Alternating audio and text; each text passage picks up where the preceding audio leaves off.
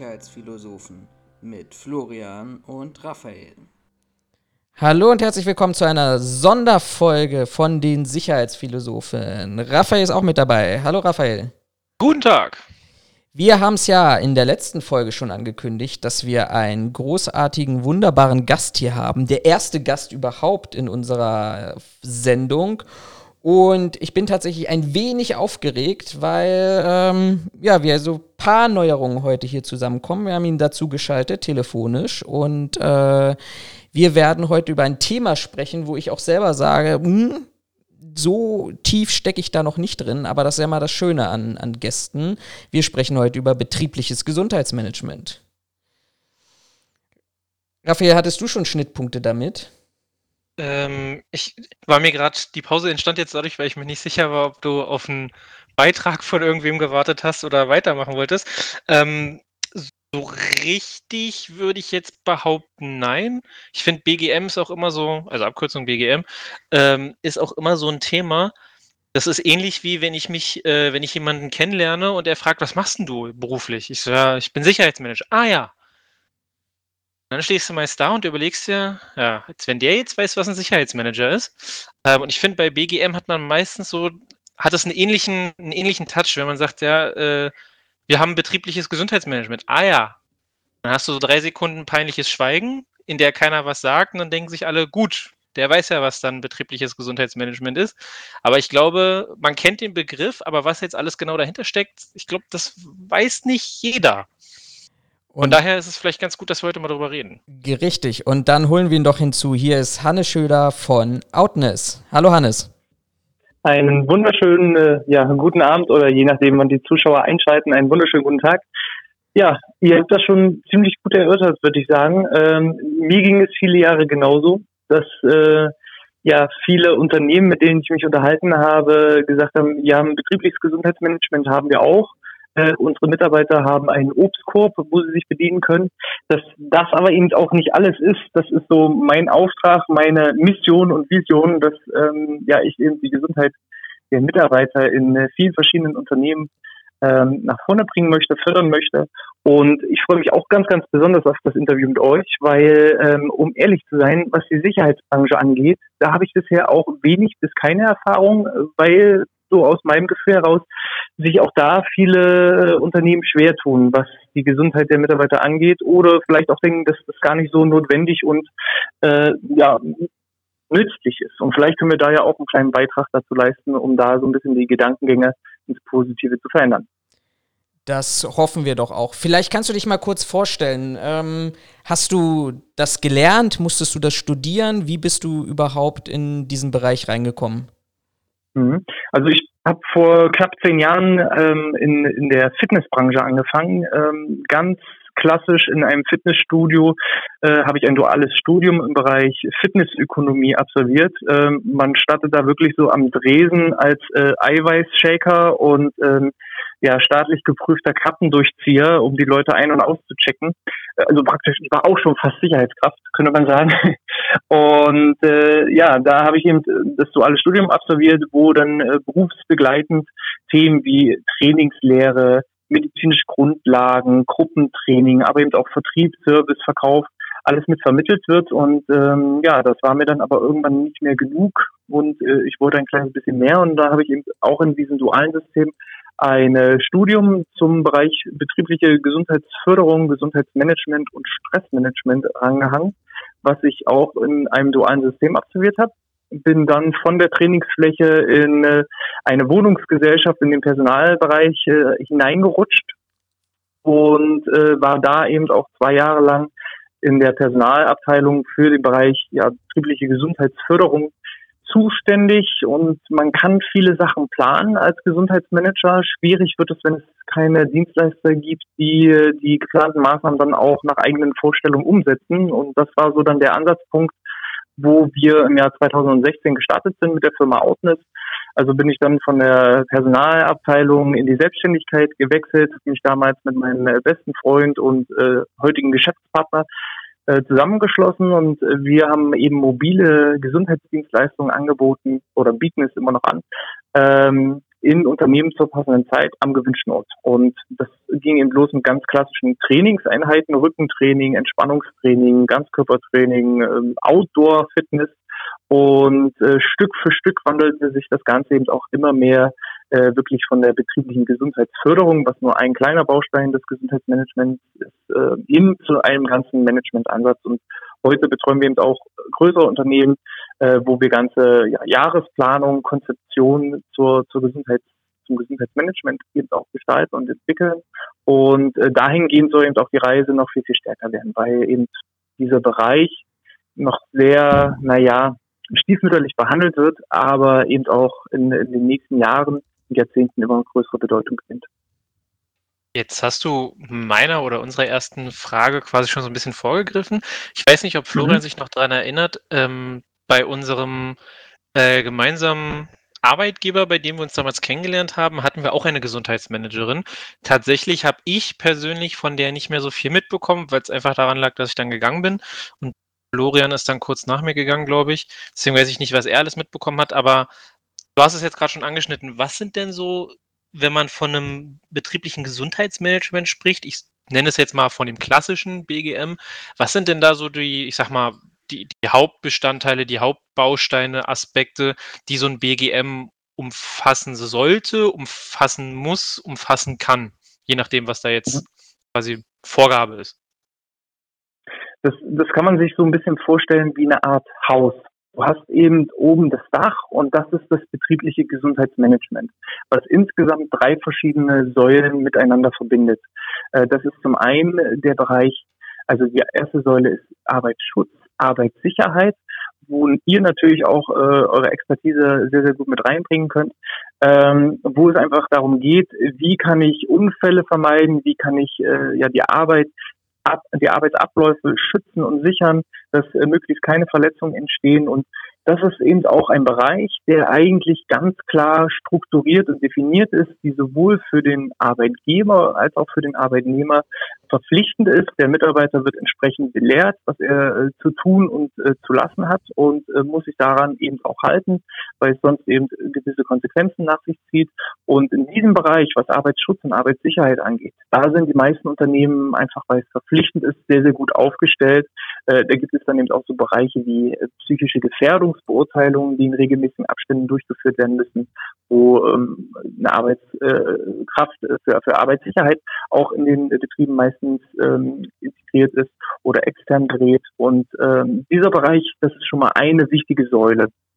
Die zweite wichtige Säule, die für den Arbeitgeber verpflichtend ist, aber eine freiwillige Leistung des Arbeitnehmers ist, ist das betriebliche Eingliederungsmanagement. Wer in eine Langzeiterkrankung kommt und meistens länger als sechs Wochen äh, erkrankt ist oder ähm, 42 Tage äh, geteilt äh, krank ist im Jahr, der wird zu einem betrieblichen Eingliederungsmanagementgespräch eingeladen, meistens von der Personalabteilung im Beisein des Personalrats oder des Betriebsrates. Äh, teilweise sind auch äh, Gewerkschaften mit an Bord oder eben auch beteiligte Akteure, wo in einem gemeinsamen Gespräch erörtert wird, was der Grund der Erkrankung sein könnte. Wenn es in, aus, aus betrieblicher Sicht auch ein Grund ist, dann äh, sollten da eben auch Maßnahmen abgeleitet werden, um äh, eben den Mitarbeiter wieder zu reintegrieren in die Arbeit, um eine erneute Erkrankung auch zu vermeiden und so eben auch ja langfristig wieder in die Beschäftigung zu bringen und in der Beschäftigung auch zu halten. Ähm, das ist ein Bereich, da sind viele Unternehmen schon ganz gut aufgestellt, aber gerade was die Kommunikation angeht mit den Mitarbeitern, ist es teilweise noch gruselig. Aber ähm, ja, viele Mitarbeiter, ich sage jetzt mal, wer jetzt eine klassische Krebserkrankung hat, die jetzt nicht unbedingt betrieblich begründet ist, die lehnen dann solche Gespräche pauschal ab und das ist auch deren gutes Recht. Und ähm, ich sag mal, das wird, das wird so betrieben. Das wird so, so angenommen und hingenommen, weil es auch gesetzlich vorgegeben ist. Und äh, ja, dann wird, wird es wird so ein bisschen auch als notwendiges Übel betrachtet bei vielen Unternehmen, aber es wird zumindest gemacht.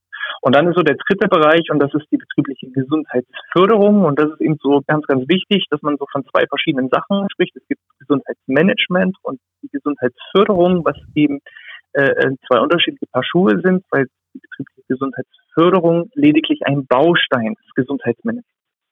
Und bei der Gesundheitsförderung geht es darum, möglichst präventiv Maßnahmen im Unternehmen zu ja, implementieren und integrieren, um äh, den Mitarbeiter gesund, äh, vital, produktiv, äh, teambildend zu halten. Und das ist ein Bereich, das ist sowohl ja für die Arbeitnehmer als auch für die Arbeitgeber mehr oder weniger freiwillig. Das heißt im Gesetzestext, man sollte sowas machen, aber was jetzt genau, da gibt es keine Definition und da reicht eben das, die Gesundheitsförderung vom Obstteller über äh, schönste Begründung war auch, ja, meine Mitarbeiter dürfen kostenfrei das Wasser aus der Leitung trinken. Also das sehen manche Unternehmen schon als äh, betriebliche Gesundheitsförderung. Dass es das allerdings nicht unbedingt ist oder beziehungsweise, dass solche Maßnahmen nicht unbedingt dazu führen, wirklich auch Krankenstände zu reduzieren oder sich als attraktiver Arbeitgeber nach außen zu positionieren. dass ähm, ja, da haben viele Unternehmen auch noch wirklich Entwicklungspotenzial und ähm, das sind so die Hauptpunkte, wo wirklich auch noch viel Spielraum und Entwicklungspotenzial ist. Und wenn ich diese drei Säulen, den Arbeitsschutz mit dem betrieblichen Eingliederungsmanagement und der Gesundheitsförderung kombiniere, dann handelt es sich um ein ganzheitliches und vor allem auch erfolgreiches Gesundheitsmanagement, wo ich eben auch alle Abläufe aufeinander abstimme. Als Beispiel, wenn eben ein Mitarbeiter sich aufgrund eines Unfalls verletzt, dann wird das im Arbeitsschutz und Arbeitssicherheit aufgenommen. Werden bereits Maßnahmen entwickelt, um Folgeunfälle zu vermeiden. Im Gespräch zur betrieblichen Eingliederungsmanagement werden dann Maßnahmen angeboten, um den Mitarbeiter äh, wirklich auch fit und vital zu halten. Und die führt er dann eben im Rahmen der Gesundheitsförderung durch. Und wenn das so aufeinander abgestimmt ist und ein schöner fließender Prozess, wo einfach auch die, die Zahnräder ineinander greifen, dann redet man wirklich auch von einem richtigen betrieblichen Gesundheitsmanagement. Und das ist eben noch viel, viel mehr als der klassische Obstkorb. Okay, klassischen Obstkorb kenne ich. Äh, Wasser aus dem Wasserhahn trinken dürfen kenne ich auch. Ähm, jetzt einfach nur, um, um das so einordnen zu können, ähm, wo stehst du dann mit deiner Firma? Also ich hätte jetzt auf die, aus dem, was du gesagt hast, jetzt einfach mal angenommen oder vermutet, dass ihr quasi so die dritte Säule darstellt oder macht ihr mhm. quasi die anderen beiden Säulen mit als externer Dienstleister, sage ich jetzt mal? Ähm, wie du schon gesagt mhm. hast, Fachkraft für Arbeitssicherheit ist ja so eine, so eine typische Stelle oder so kenne ich das zumindest, äh, so eine Stelle, die wird meistens extern vergeben, damit es am Ende irgendwie günstiger ist wahrscheinlich. Ähm, macht ihr dann quasi nur diese Gesundheitsförderung oder macht ihr quasi alle drei Säulen, sodass ihr das, das BGM für ein komplettes Unternehmen abbilden könntet? Stand jetzt ist unser Schwerpunkt tatsächlich die betriebliche Gesundheitsförderung mit eben auch Schnittstellen zu den anderen Bereichen, aber der, der Schwerpunkt ist schon die betriebliche Gesundheitsförderung. Ähm, unser Ziel ist aber, sich langfristig eben in dieses Gesundheitsmanagement zu entwickeln. Das Problem, was wir äh, zu Beginn unserer äh, Gründung hatten, war, dass wir Gesundheitsmanagement anbieten wollten, alles aus einer Hand, aber die Unternehmen noch gar nicht so weit waren, weil sie eigentlich schon mit äh, Arbeitsschutz und äh, Eingliederungsmanagement so beschäftigt waren, dass sie noch gar nicht an, an ja, abgestimmte Maßnahmen denken konnten und denken wollten und wir einfach, ich sag mal, das angeboten haben, was erstmal im, im, im Markt nachgefragt wurde, mit dem Ziel, uns selbst als auch die Unternehmen gemeinsam weiterzuentwickeln. Ähm, so ist es beispielsweise so, dass wir auch schon viel in den, in den äh, Kommunikationsbereich, beispielsweise im betrieblichen Eingliederungsmanagement mit eingreifen. Ähm, äh, da habe ich ein sehr, sehr schönes Beispiel, dass äh, ein Unternehmen eine sehr, sehr schlechte Quote hatte für äh, die BEM-Gespräche, dass sie immer wieder ja ähm, zwar Einladungen telefonisch rausgegeben haben, aber keiner das machen wollte. Und dann haben wir uns mal diesen Prozess einfach mal darstellen lassen. Und es war dann tatsächlich so, dass dann eben mehr oder weniger die Azubine aus der Personalabteilung die Langzeiterkrankten äh, angerufen hat mit äh, den Worten, ja, bitte kommen Sie ins Büro, Sie waren lange krank, wir müssen Sie, wir müssen mit Ihnen ein Personalgespräch führen. Und ähm, ja, Sie können oder wollen Sie das nicht machen oder wollen Sie das machen? Und dass da natürlich ein Mitarbeiter sagt, oh Gott, ich war lange krank und jetzt will der Mitarbeiter, jetzt will die Personalabteilung mit mir sprechen, äh, äh, oh Gott, oh Gott, dass da natürlich eine hohe oder eine sehr geringe Teilnehmerquote ähm, nur nach sich, sich nach sich zieht, das ist natürlich ähm, selbsterklärend. Und da konnten wir eben unterstützen, einfach bei der Erstellung von ja, Infomaterialien, dass das Ganze auch irgendwo standardisiert äh, stattfindet, dass eben zum einen erklärt wird, was ist Sinn und Zweck des STEM-Gespräches, dass auch dem Mitarbeiter im Rahmen eines Anschreibens verdeutlicht wird, dass es äh, einfach zum Wohle de, des Arbeitnehmers als auch Arbeitgebers ist, um eben auch künftige Erkrankungen von, von anderen Mitarbeitern zu unterbinden. Ähm, solche Sachen machen wir zum Teil auch. Aber im, im, ich sag mal, das Kerngeschäft ist aktuell definitiv noch die betriebliche Gesundheitsförderung. Ah, jetzt okay. hast du, jetzt hast du gesagt, jetzt hast du das so wirklich gut dargestellt. Ich, ich muss ehrlich sagen, ich, ich lerne hier auch gerade eine ganze Menge, weil die, die Themen Arbeitssicherheit, Arbeitsschutz, ich glaube, die, die kennt jeder, die kennt auch jeder von unseren Zuhörern, aber du hast gerade in, in der Einleitung so in dem Nebensatz gesagt, dass es eben auch für die anderen Säulen gesetzliche Vorschriften und Vorgaben für Unternehmer gibt. Könntest du dazu vielleicht nochmal kurz so ein bisschen ausholen, wo, wo bewegen wir uns da in welchem rechtlichen Rahmen? Was den Arbeitsschutz und die Arbeitssicherheit angeht? Ja, das, das ist ja, glaube ich, relativ klar, aber auch dieses Thema Wiedereingliederungsgespräche, Prävention, ähm, Vorbeuge oder ist das alles praktisch ein Thema des Arbeitsschutzes?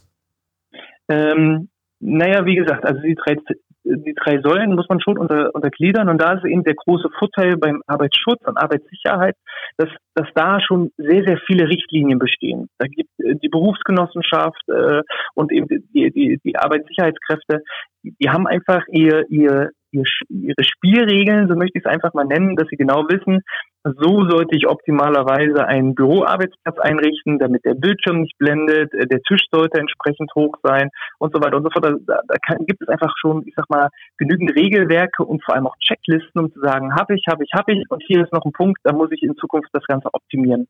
Und ähm, dadurch, dass dann eben auch dieser Bereich schon seit vielen, vielen Jahren betrieben wird und nachhaltig betrieben wird, ähm, ist das schon ziemlich gut aufgestellt und es ist eben auch für den Arbeitnehmer verpflichtend, dass er sich an diese Regeln hält. Also wenn er eben eine Arbeitsschutzbelehrung hat, dass er auf der Baustelle seinen Helm und seine Handschuhe anzuziehen hat, dann, dann muss er das machen. Und wenn er es nicht macht und es gibt eine Überprüfung von der BG, dann gibt es halt einen auf den Deckel. Und diese, äh, ähm, ich sag mal, Bestrafung führt ihm dazu, dass der Arbeitsschutz sehr, sehr gut im Vergleich zu den beiden anderen Säulen aufgestellt ist. Und wie gesagt, das äh, betriebliche Eingliederungsmanagement, äh, grundsätzlich ist jedes Unternehmen dazu verpflichtet. Ja, jeder Unternehmer und, und, und Arbeitgeber muss seinen Mitarbeitern zumindest die Möglichkeit zu einem betrieblichen Eingliederungsgespräch geben, sofern diese in die Langzeiterkrankung fällt. Und äh, für den Mitarbeiter ist es eben eine freiwillige Sache. Er kann sagen, möchte ich, damit ich äh, dem Unternehmen und mir selber was Gutes tue oder äh, nee, möchte ich nicht, weil es ist vielleicht eine Gesundheitsproblematik, die nur mich persönlich betrifft. Und ähm, ja, da ist halt, da sind die Spielregeln auch eigentlich komplett klar und da, da ist es eigentlich auch ganz gut aufgestellt.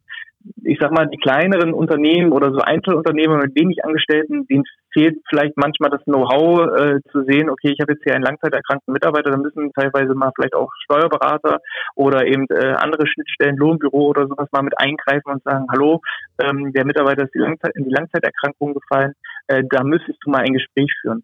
Und dann ist halt die betriebliche Gesundheitsförderung. Da gibt es ein paar Paragraphen, äh, vor allem der Paragraph 20 des äh, fünften Sozialgesetzbuches, also SGB 5, ist äh, zumindest dahingehend aufgestellt, dass vom, vom Gesetzgeber her schon Regelungen rausgegeben wurden, was auch steuerlicher Natur zu beachten ist und äh, was die Krankenkassen zu tun haben sollten. Aber es gibt noch nicht so eine richtige Verpflichtung, dass die Unternehmen in welchem Rahmen die einfach das auch betreiben sollten. Sondern das heißt eben, naja, der Mitarbeiter oder der, das Unternehmen hat sich um die Gesundheit der Mitarbeiter zu kümmern. Ja, aber das, was das genau betrifft, ist, ist halt sehr schwammig oder, oder gar nicht definiert und dadurch ist vor allem in dieser Bereich noch äh, ganz klar mit, mit deutlichem Entwicklungspotenzial nach oben.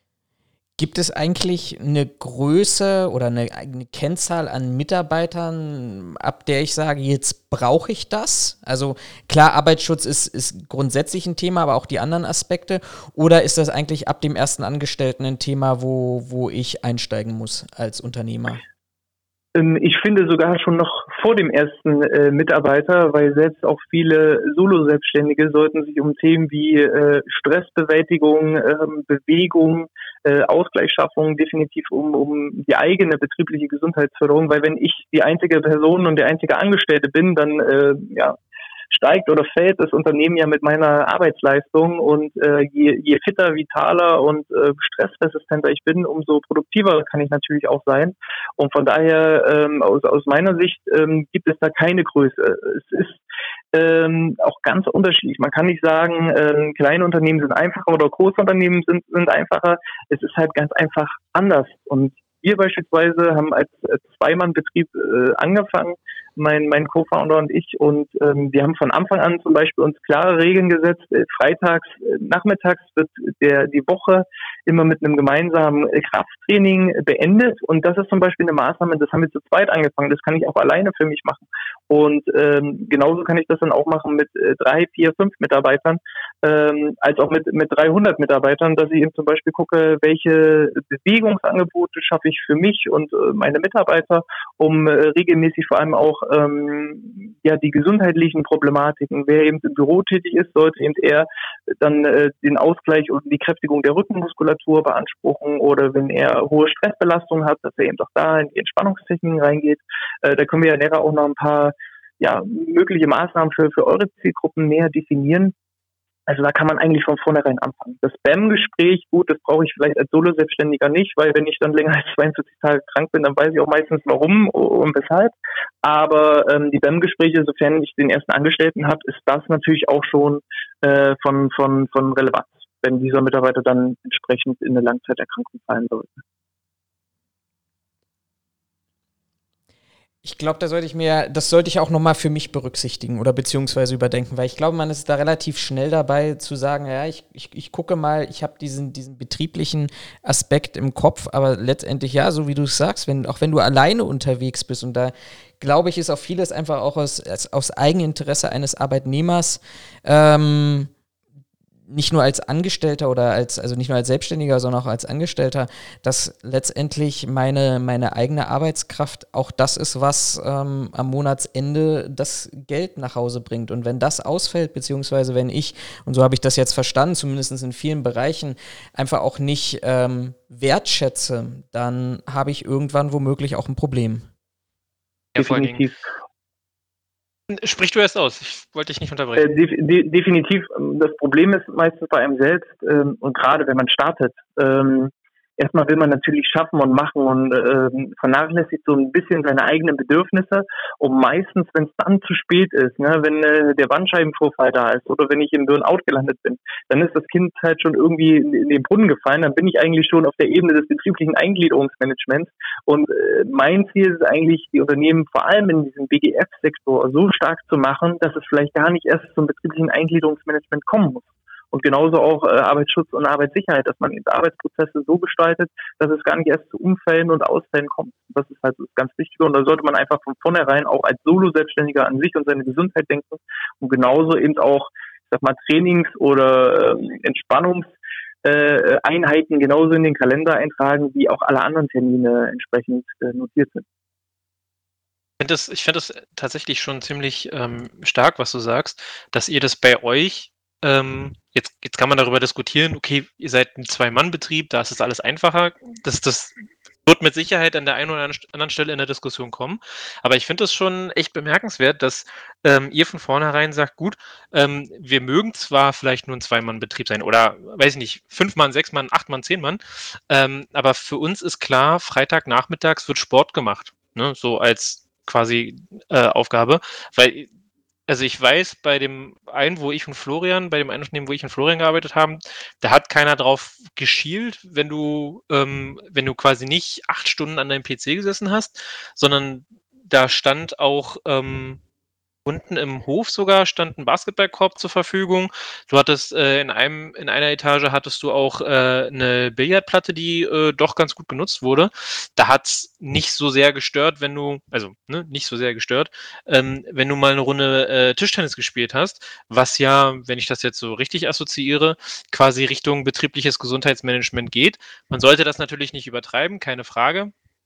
Ähm, aber sonst kenne ich tatsächlich oder fällt mir jetzt so per se kein Unternehmen ein, das sagt, okay Leute, eure Arbeitskraft ist wichtig, es ist auch wichtig, dass ihr arbeitet, aber ähm, nehmt euch doch einfach mal, weiß ich nicht, in der Woche eine Stunde oder zwei, je nachdem, ähm, und macht da mal ein bisschen Sport auf Arbeitszeit. Ich glaube, da, da ist Deutschland noch relativ konservativ eingestellt. Aber vielleicht kannst du deswegen noch mal, noch mal ein bisschen deutlicher ähm, aufzeigen, was für einen Mehrwert ich habe, wenn ich, wenn ich das jetzt bei mir einführen würde? Mhm. Also es gibt da verschiedene Aspekte natürlich ähm, und äh, wie du sagst, ne, ein, zwei Stunden Sport. Ähm, es gibt ja auch genügend äh, ja, Institutionen wie beispielsweise eine Bundeswehr oder eine Polizei, die ja dazu sogar verpflichtet sind. Ja, und mhm. äh, ich weiß ja nicht, wie ihr das seht, ob, die, ob ihr die Polizei als unproduktiv einstuft. Das ist wahrscheinlich eine andere Diskussionsebene, die wir da jetzt betreten würden. Von daher, ähm, äh, erfahrungsgemäß ist es so, unser, unser Gehirn ist ja maximal zu einer Leistungsfähigkeit oder Konzentrationsfähigkeit von 45 bis maximal 90 Minuten. Und danach sollte ich definitiv eine Pause machen äh, des intensiven Arbeitens. Und das muss ja nicht lange sein. Ne? Selbst wenn ich für mich als Unternehmen sage äh, oder als, als Einzelunternehmer, ich mache ein paar Kniebeuge immer nach 90 Minuten und stelle mir da einen Timer. Und wenn ich damit meine Mitarbeiter anstecke, ich sage jetzt mal ganz ehrlich, wenn ich hier im Büro da äh, sitze und, und dann irgendwann aufstehe, ein paar Liegestütze mache oder ähm, äh, ein paar Kniebeuge mache, da guckt mich keiner im Unternehmen komisch an.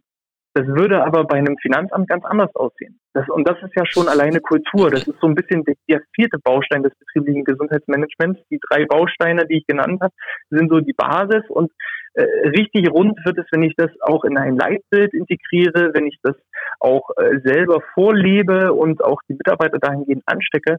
Bei uns in der Firma, ob da einer Liegestütz oder Kniebeuge macht, guckt keiner komisch, weil wir das alles gewohnt sind. Äh, bei einem Finanzamt ist das aber schwierig und selbst solche, solche Implementierungen, wo ich also problemlos Übungen machen kann, ohne dass sich jemand äh, komisch anguckt, das ist schon auch ja ein Thema zur, zur Kultur im Unternehmen, was halt auch ganz, ganz wichtig ist. Ne?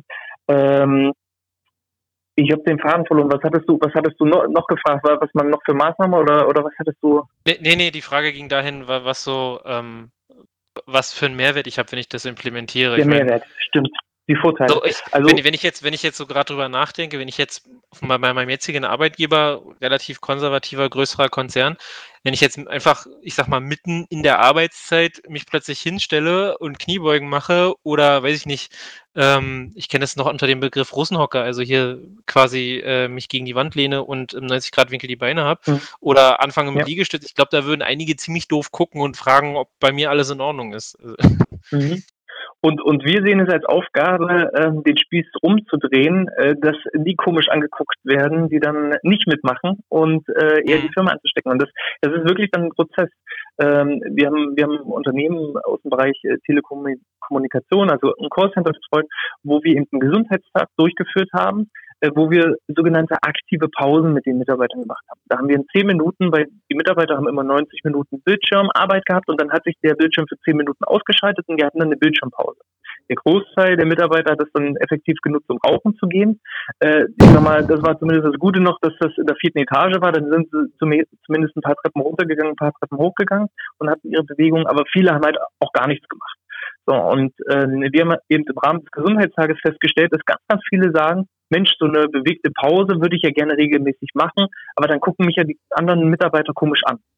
Und das war dann der Auftakt, dass wir uns mit der Geschäftsleitung zusammengesetzt haben und gesagt haben, okay, wir bilden all eure Teamleiter zu Multiplikatoren aus, haben ähm, die, die Mitarbeiter dahingehend geschult, dass sie, ich sag mal, ein Repertoire an verschiedenen Kräftigungs- und Entspannungsübungen im Stehen, im Sitzen, äh, mit dem eigenen Körpergewicht oder unter Benutzung des Bürostuhls oder des äh, Bürotisches, dass sie da so ein Repertoire an Übungen hatten. Und dann haben die von der von der Geschäftsleitung eben äh, den Auftrag bekommen, vier Wochen lang, a, dreimal die Woche, 15 Minuten mit all ihren Mitarbeitern in ihren Teams eine Bildschirmpause durchzuführen. Und nach den vier Wochen brauchen die das nicht mehr machen. Aber sie haben es weitergemacht. Und das ist dann eben so ein, so ein Wandlungsprozess, wo wir dann eben wirklich von, ich mache einen Gesundheitstag und biete mal so eine aktive Pause an und danach wird es wieder vergessen, weil sich alle schämen, hin zu, ich implementiere das so sehr in meinem Unternehmen, dass es wirklich auch verankert wird.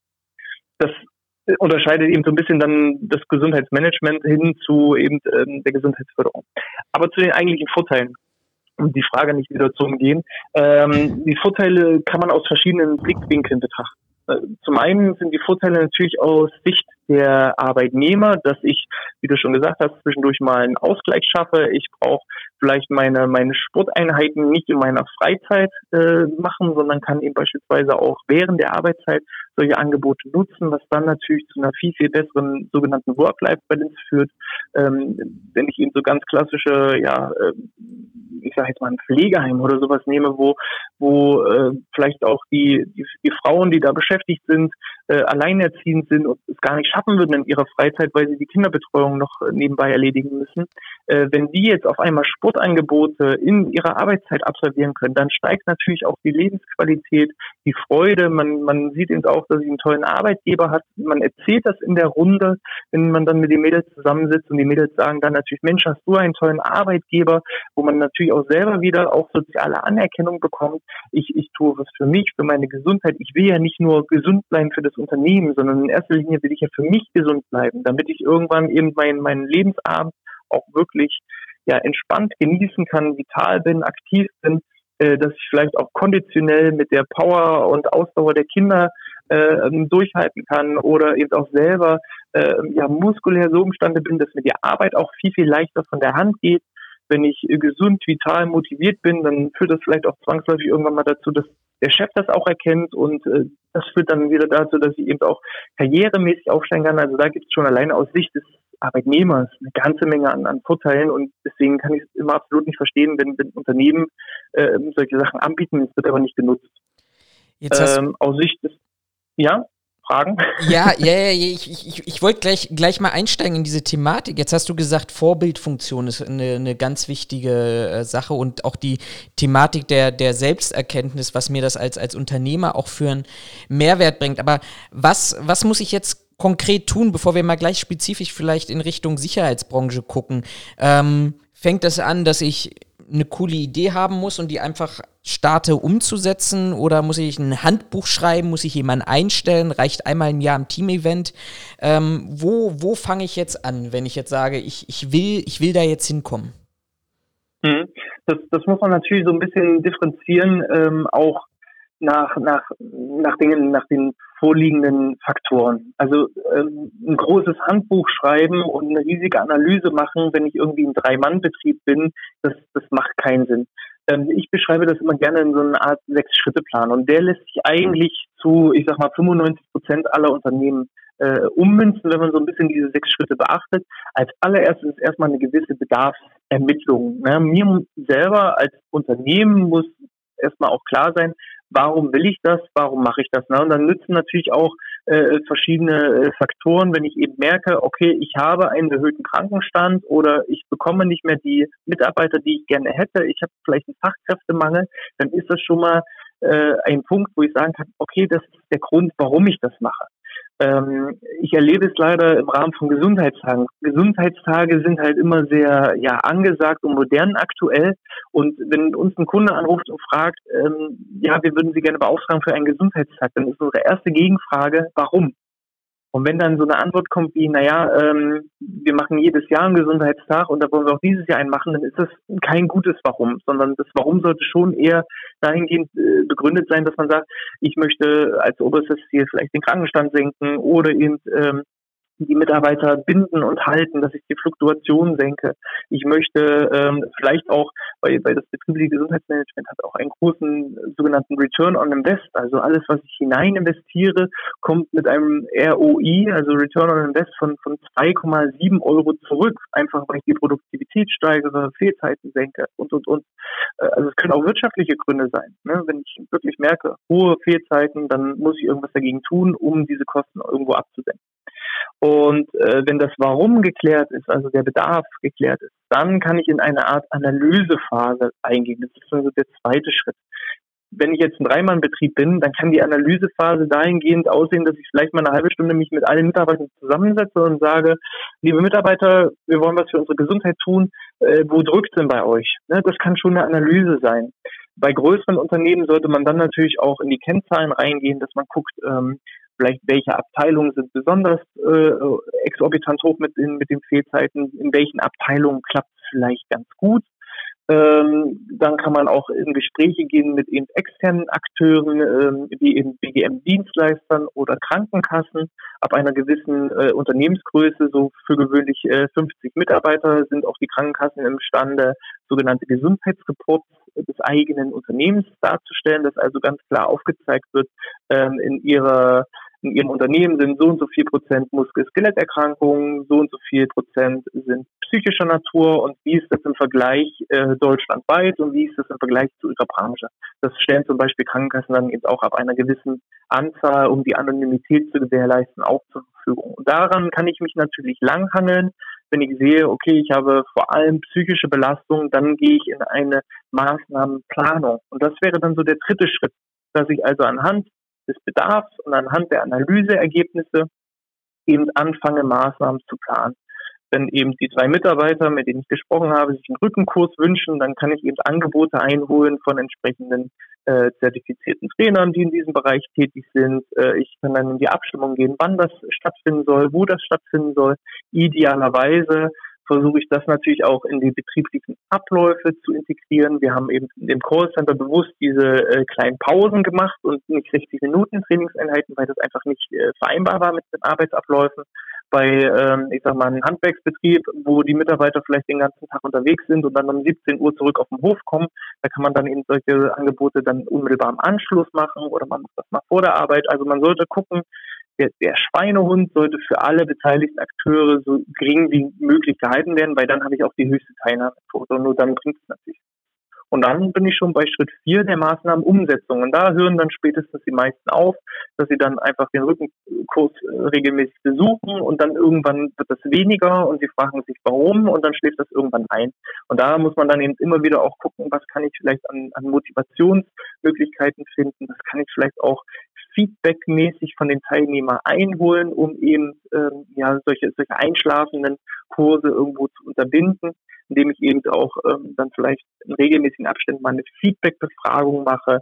Äh, wie finden Sie den Referenten? Wie finden Sie die Zeit? Wie finden Sie den Trainingstag? Können wir irgendwas verändern? Und anhand dieser Feedback-Ergebnisse, anhand dieser, dieser ja, äh, Nachbereitung kommt man dann eben zum letzten Schritt und das ist dann die Optimierung, dass ich Stück für Stück das Ganze erweitere. Wenn ich eben eine Maßnahme habe, die tadellos funktioniert und alles super, dann kann ich mir überlegen, ähm, wie drehe ich das Rad weiter, wie kann ich neue und, und, und, und bessere Maßnahmen integrieren oder vielleicht, wie kann ich das Ganze insgesamt optimieren. Das ist so der, der Ablauf und das passt eigentlich eben auch bei einem Dreimann-Betrieb als auch bei einem 300-Mann-Betrieb es fällt halt dann in den einzelnen Schritten nur ein bisschen äh, umfangreicher oder eben kürzer aus. Ich finde das total faszinierend, wie so, weil letztendlich hast du ja so, so Schritte der einer, einer Risikoanalyse, was wir aus dem Sicherheitsmanagement kommen, also Bedürfnisse und, und Risiken erkennen und dann Maßnahmen planen, eigentlich beschrieben. Und ich finde das einfach klasse, dass so bestimmte Methodiken sich in, in ganz, ganz vielen Bereichen einfach wiederfinden. Ähm, weil sie sich einfach durchsetzen, weil sie einfach zielführend sind. Das nur ja, so. Das ist einfach ganz klassisches Projektmanagement. Nichts anderes ist es. Ja. Und so muss man das auch betrachten. Ich finde ich tatsächlich ähm, auch nicht, nicht verkehrt. Jetzt würde mich nur, wo du gerade so davon erzählst, weil in der Theorie klingt das, wie man immer so gerne sagt, ja alles äh, gut und schön und ganz einfach. Ähm, habt ihr schon irgendwie Erfahrungen damit gemacht, dass das bei jüngeren Unternehmen mit einem, ich sag mal, jüngeren äh, Mitarbeiterklientel einfacher umzusetzen ist, als eventuell bei konservativen, größeren, konzernartigen Unternehmen ist, wo vielleicht der, der Durchschnitt der Mitarbeiter ähm, grundsätzlich ein bisschen höher ist, dass die, weiß nicht, ich sag mal, aus so einer ja, aus so einer nicht Faulheit, aber aus so einer Gewohnheit heraus sagen: „Ja, nee, ähm, habe ich keine Lust“, oder vielleicht sich auch hinstellen und sagen: „Das habe ich noch nie gemacht. Warum soll ich jetzt damit anfangen? Das äh, ich bin es gewohnt, acht Stunden zu arbeiten.“ Dass das vielleicht, ähm, in einem konservativeren, größeren, älteren Unternehmen, ähm, schwieriger ist, das zu implementieren, wenn ihr gefragt werdet, ob ihr da unterstützen könnt? Mhm. Also, was schon mal einer der größten Faktoren überhaupt ist, ist, ähm, die Unternehmensphilosophie. Ähm, mhm. ich erkläre das gerne an, an, einem, an einem alten Beispiel. Äh, äh, wer als Werbeslogan und, und Firmenphilosophie beispielsweise hat, Geiz ist geil. Der suggeriert, ähm, der Pre äh, über den Preis geht alles und äh, ähm, ja, das, das funktioniert eine gewisse Zeit, aber es leidet dann doch irgendwann die Qualität oder ich bin dann vielleicht doch nicht mehr, wenn ich nur über den Preis verkaufe, wettbewerbsfähig, weil äh, wer günstige Preise haben will, muss auch äh, günstige Personalkosten haben und das wirkt dann irgendwann eben auf alle anderen Faktoren mit aus. Äh, wer so einen Werbeslogan hat, äh, muss eben gucken, passt überhaupt das Ganze, brauche ich ein betriebliches Gesundheitsmanagement, wenn es sowieso nicht in die Firmenphilosophie passt. Ähm, also ich sag mal, das eigene Unternehmensleitbild muss es schon irgendwo hergeben. Äh, wir haben es ja nun gerade auch in der Corona-Pandemie, wenn ich schon ganz andere Schwierigkeiten habe im Umgang mit Mitarbeitern, dann, dann hilft auch das beste Gesundheitsmanagement nicht. Ne? Weil das eine ist Theorie, auf dem Papier klingt das alles super, aber ich muss es schon irgendwo auch leben. Und da kommen wir eigentlich schon zum zweiten Baustein, neben dem, neben der eigentlichen Firmenphilosophie ist vor allem eben ähm, der Bereich Führung ganz, ganz wichtig. Ähm, ich merke immer, die Unternehmen, wo sowohl die Geschäftsführer als auch die äh, einzelnen Abteilungsleiter, wenn die da hinter dem BGM stehen, dann wird es ein Selbstläufer, weil das sind die Vorbilder.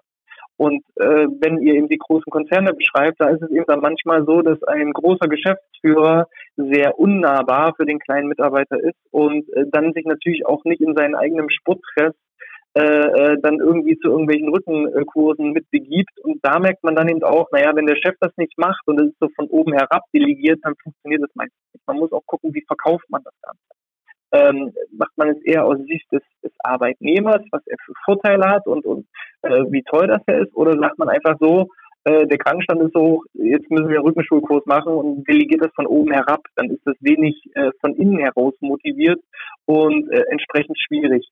Aber ich hatte eben tatsächlich auch schon der Fall, äh, bei einem Konzern, wo es nicht funktioniert hat, wo aber irgendwann die Geschäftsleitung gewechselt hat, wo mit der mit dem Geschäftsführerwechsel auch so ein richtiger Wertewechsel stattgefunden hat, äh, der sich dann eben auch auf solchen Ebenen wie Leitbildern auch auswirkte und auf einmal funktionierte es.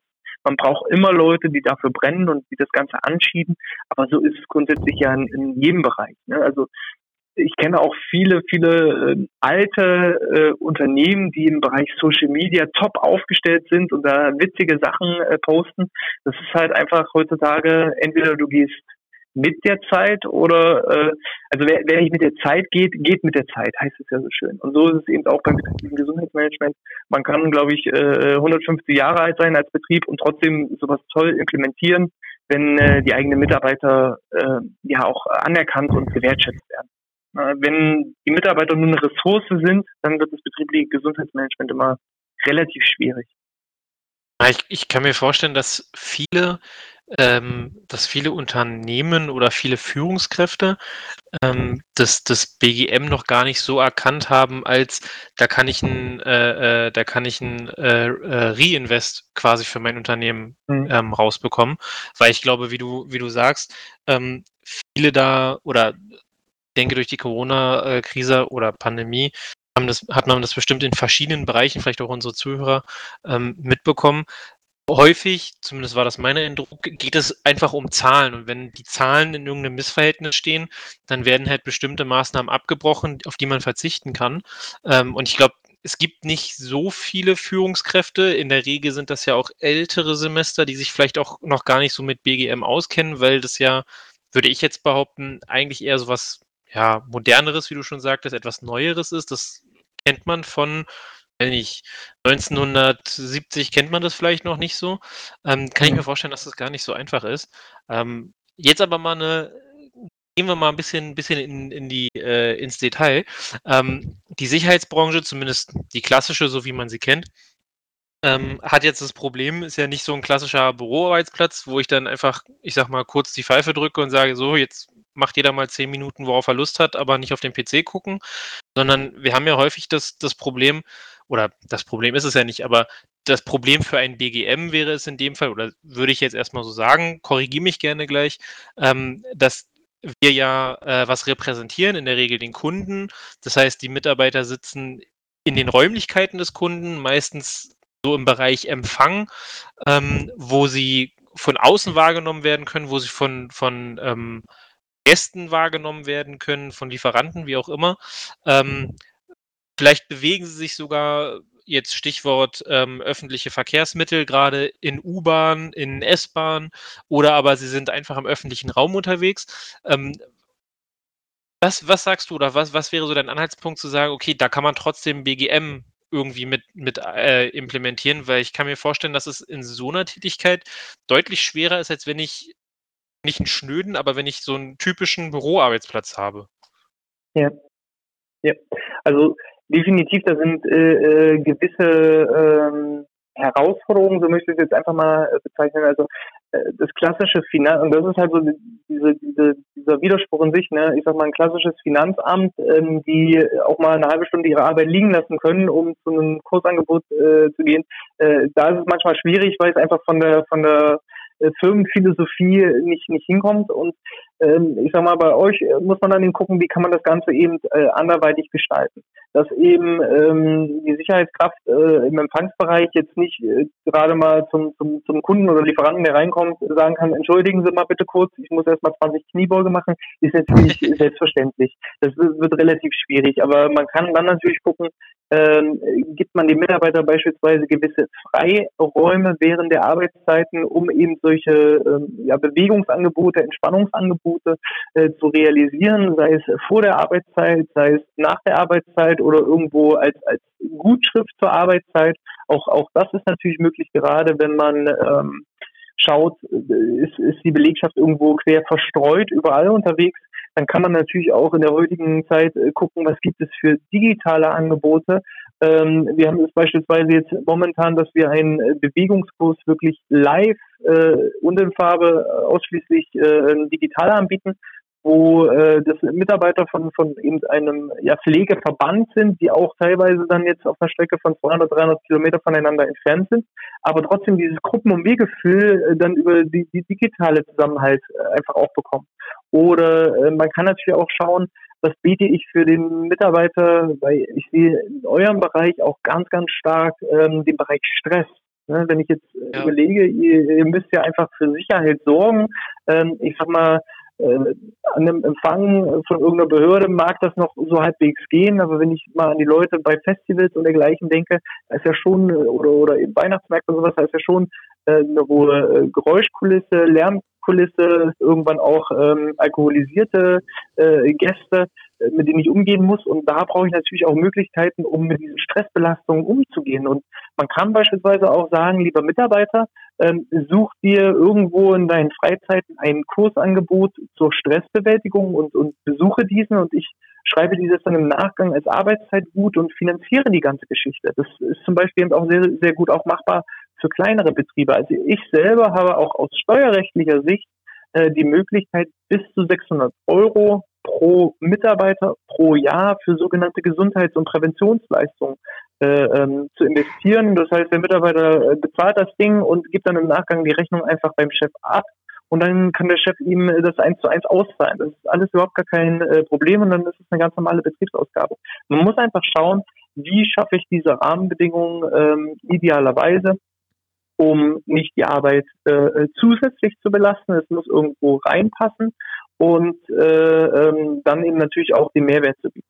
Und da muss man ihn vorher analysieren ne, und gucken, was ist überhaupt machbar oder nicht. Aber ganz ehrlich, ich weiß nicht, so ein, so ein äh, Mitarbeiter am Empfang, der hat ja doch sicherlich äh, vor der Arbeit oder nach der Arbeit äh, äh die Möglichkeit. Absolut, also da gehe ich ganz stark davon aus, dass die, die Frage ist halt, dass, dass, dass was du jetzt gerade erzählst, und, und, so beobachte ich mich auch gerade selber, dass das klingt alles so logisch und so schlüssig. Was, was ich aber ganz stark einfach feststelle für mich, der jetzt seit über zehn Jahren in der Branche ist und auch bei unterschiedlichen Arbeitgebern äh, gearbeitet hat, dass, dass sich das einfach noch gar nicht so wirklich irgendwie etabliert hat.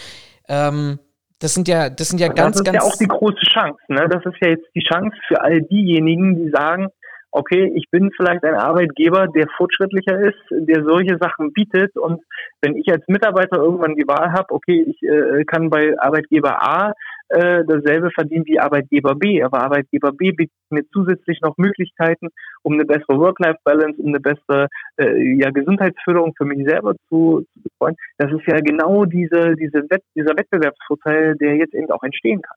Absolut, du sagst das, wir haben, wir haben 13.000 offene Stellen bei uns in der Branche und ähm, natürlich, wenn ich, wenn ich da, da können wir, glaube ich, auch ehrlich sein, im Niedriglohnsektor bin, wo ich aber Gott sei Dank inzwischen über Mindestlohn hinweg bin, aber für diese Tätigkeit im Niedriglohnsektor bin, dann ähm, versuchen sich die Unternehmen gerade ganz stark damit zu kannibalisieren, sage ich immer, ähm, dadurch, dass sie, dass sie einfach sagen, okay, ich, ich äh, zahle dir mal eben eine Wechselprämie und dann bist du bei mir, aber das hat ja korrigiere mich da gerne, aber das hat für mich ja dann keinen nachhaltigen Mehrwert. Der Mitarbeiter kommt, der Mitarbeiter geht und ein betriebliches Gesundheit, Gesundheitsmanagement, so wie du es beschreibst, sagt mir an dieser Stelle auch einfach, ich kann das auch wirklich als ähm, positiven Aspekt zur Mitarbeitergewinnung einsetzen.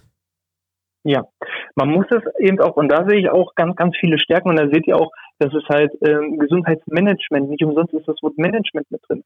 Einige Unternehmen bieten sowas an, aber kommunizieren es nicht nach außen. Und das ist immer auch ein Punkt, wo wir halt den Firmen dann auf die Füße treten und sagen, Mensch Leute, ihr müsst das auch nach außen kommunizieren, damit es auch wirklich äh, die Vielfalt äh, ähm, ausstrahlen kann. Also wenn ich eine Stellenausschreibung mache, es ist ja ganz einfach, da auch reinzuschreiben, was biete ich. Es steht ja häufig, was, was, was, was brauche ich von dir, was musst du tun und was biete ich. Und da kann ich natürlich auch ähm, meine guten Taten tue, Gutes und rede darüber auflisten. Und wenn auch Mitarbeiter dann gezielt, wenn jemand sagt, Mensch, das ist ja toll, ich treibe gerne Sport, und äh, kann das ja dann auch irgendwo in der Arbeitszeit integrieren. Wenn die bewusst sich für mich entscheiden, weil sie äh, bei mir den Mehrwert sehen, dann, dann habe ich ja auch irgendwann auf kurz oder lang genau die Mitarbeiter, die dann auch die Maßnahmen nutzen. Weil das ist ja auch noch ein Punkt, äh, ich kann ja Sachen anbieten, was ist, wenn es nicht genutzt wird. Und das ist ja auch dann ein Prozess, den ich äh, schon selektiere im Einstellungsprozess.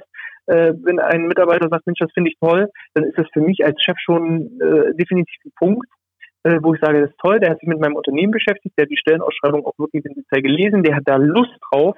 Und äh, welche Mitarbeiter will ich denn? Ich will die fitten, vitalen, gesunden, äh, die auch etwas für sich tun, die auch vorausschauend denken, weil das hat nun mal auch äh, gerade die Bereiche äh, Sport und Ernährung und Stressbewältigung. Es ist ja nicht so, dass ich einmal Sport mache und dann aussehe sehe wie, wie Papay, sondern äh, das ist ja auch ein gewisser Prozess und da muss ich ja auch vorausschauend denken. Das sind alles so Sachen. Äh, wir selber haben es von Anfang an gelebt und auch auf unseren sozialen Medien immer wieder veröffentlicht. Und als Beispiel ist eben bei uns immer dieser Freitag, dass wir Training machen und wir machen Freitag äh, früh meistens noch eine Art Teammeeting mit gemeinsamem Frühstück und äh, wenn dann am Freitagmittag nicht diese Fotos hochgeladen sind von unserem gemeinsamen Frühstück, dann fragen die Leute schon, ob alles in Ordnung bei uns ist äh, oder ob irgendwas passiert ist. Und äh, genauso kriegen wir auch Bewerbungen, wo dann drinnen steht, äh, hallo, auch ich möchte demnächst für, für euch äh, mit euch gemeinsam frühstücken.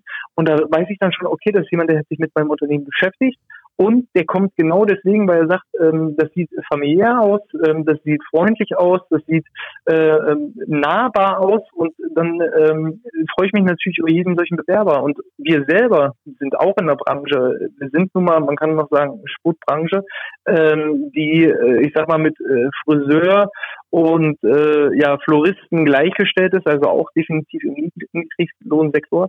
Aber ähm, bei uns, wir haben im Moment keine Schwierigkeiten, entsprechend äh, geeignete Bewerber zu finden. Eher im Gegenteil, wir müssen noch einen ganzen großen Teil ablehnen, äh, obwohl wir sie gerne einstellen würden. Und das halt nur, weil wir ein bisschen anders arbeiten und das Ganze auch nach außen anders kommunizieren als es äh, die herkömmlichen Unternehmen tun. Und äh, auch, wie gesagt, ich kann keine Beispiele bei euch bringen äh, aus der Sicherheitsbranche, weil ich bisher da auch wirklich noch keinen Fuß gefasst habe. Was ich sagen kann, sind Callcenter. Und da ist es genau das Gleiche. Äh, teilweise Schichtarbeit, ähm, schwierige Arbeitsverhältnisse, weil ich äh, auf engstem Raum mit vielen Leuten in großen Räumen sitze. Ähm, ich sitze sehr viel und äh, die Verdienste sind auch wahnsinnig gering und auch da werden teilweise Wechselprämien ähm, bezahlt. Aber äh, es gibt eben Unternehmen, die da anders agieren und die merken, wir haben eine deutlich geringere Fluktuation. Einhergehend mit der geringeren Fluktuation haben wir auch eine viel, viel höhere Produktivität, weil die Mitarbeiter, die da sind, die sind äh, voll einsatzfähig und äh, können gleich ihre Arbeit tun und ich muss nicht erst noch äh, einen zweiten abstellen, um den ersten einzuarbeiten. Ja, alleine schon die Einarbeitungs- und, und, und ja, die Onboarding-Prozesse, das sind ja schon mhm. so extreme Kosten, die da entstehen, ähm, die ich einfach nur dadurch reduzieren kann, dass ich die Mitarbeiter, die da sind, was Gutes tue, dass eben vielleicht äh, 1000 Euro oder 2000 Euro Wechselprämie, ähm, man weiß ja nicht, wo lässt man sich drauf ein. Ne? Auch ich habe eine Mitarbeiterin, die hat ein Angebot bekommen, da hätte sie im Monat 700 Euro mehr verdient. Aber sie hat eben gesagt, naja, da muss ich in Schichten arbeiten, da äh, habe ich äh, einen großen Konzern und ähm, ja, bin nur eine Nummer von vielen. Nee, ich bleibe hier, weil es ist einfach familiäre und äh, ich weiß, was ich hier habe. Ja, und ich bin zufrieden mit dem, was ich habe. So, mhm. und das, das ist ja dann auch ein Punkt, wo, äh, wo man dann eben auch langfristig sagt, okay, Geld ist heutzutage nicht ganz alles. Ne? Aber dann muss ich das eben auch so leben und, und aufbauen, Stück für Stück. Jetzt haben wir. Da muss man, unser, lass mich kurz einsteigen. Ja. Da, da, da, muss man ja, auch bitte. ehrlicherweise einfach mal sagen, ähm, da, also so als Außenstehender, wenn man das hört, da kann man als Unternehmen ja durchaus auch ein Stück weit stolz drauf sein. Also wenn halt eine Mitarbeiterin sagt, klar, ich kann da mehr Geld verdienen, aber ich habe hier halt eine ganze Menge, das äh, finde ich gut, beziehungsweise das ist mir wichtiger als das, das mehr Geld, was ich bekomme.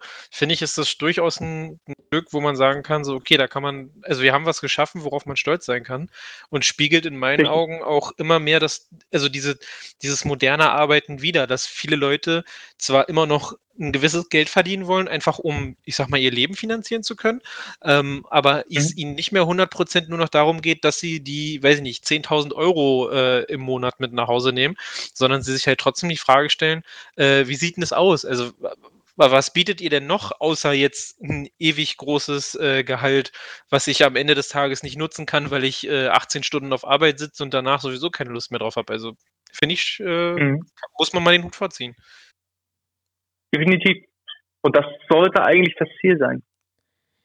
Jetzt ähm, gucke ich, habe ich mir gerade mal nochmal bei uns die Statistik aufgerufen und da haben wir letztendlich 25 Prozent der, der Mitarbeiter im Sicherheitsgewerbe sind 55 und älter und letztendlich 75 Prozent, die sich irgendwo zwischen unter 25 Jahren, also 16, wenn ich mit der Ausbildung beginne, bis 55 Jahren befinde.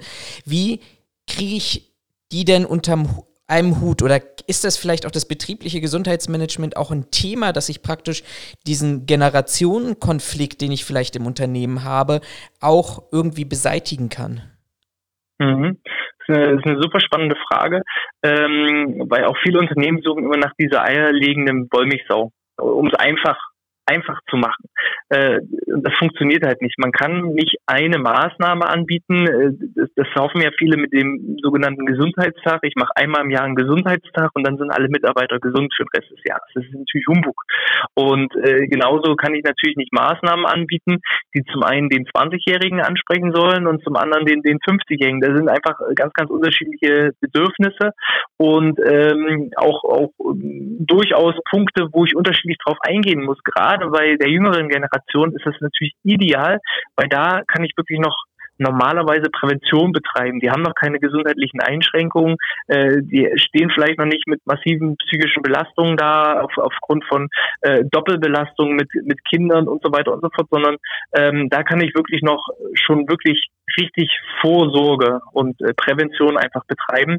Und das kann ich aber eben nur, wenn ich der Wurm muss nicht dem Angler schmecken, der Wurm muss dem Fisch schmecken. Und so, so ist es eben, dass ich dann Maßnahmen anbieten muss.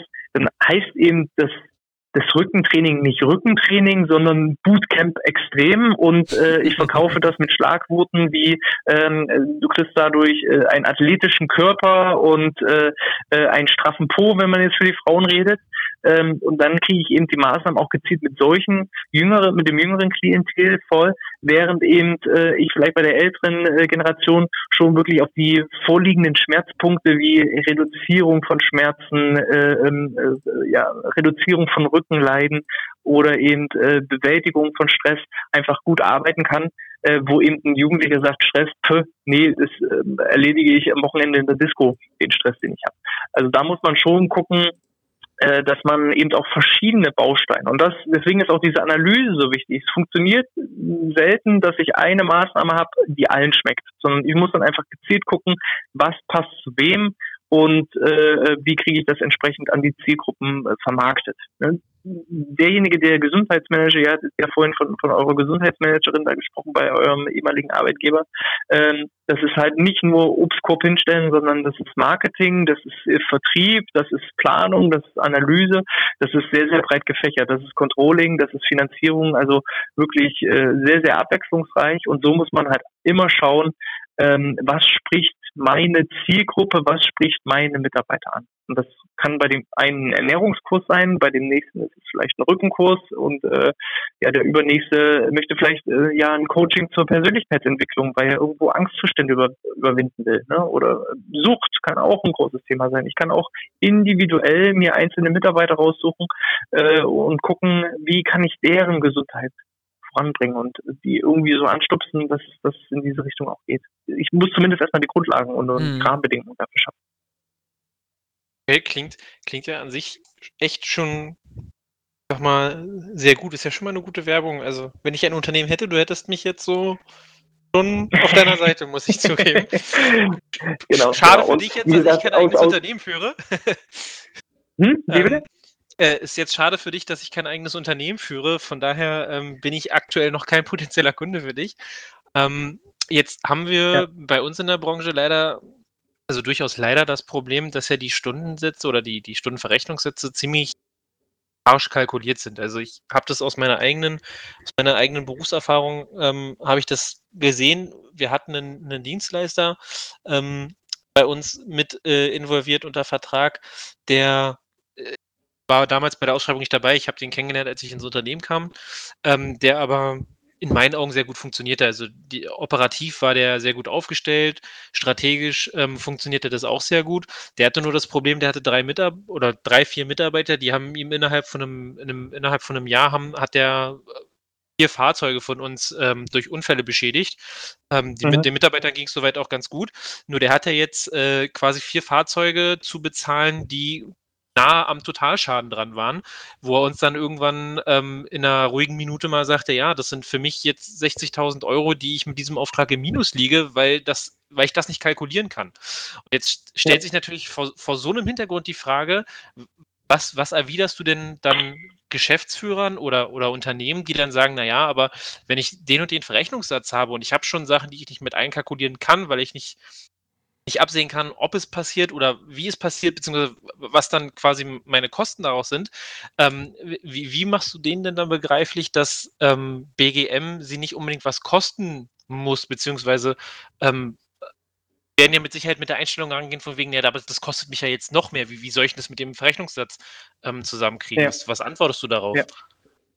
Also äh, als erstes mal zu demjenigen, äh, der die vier Autounfälle hat, also auch ein Fahrsicherheitstraining könnte eine Maßnahme des betrieblichen Gesundheitsmanagements sein.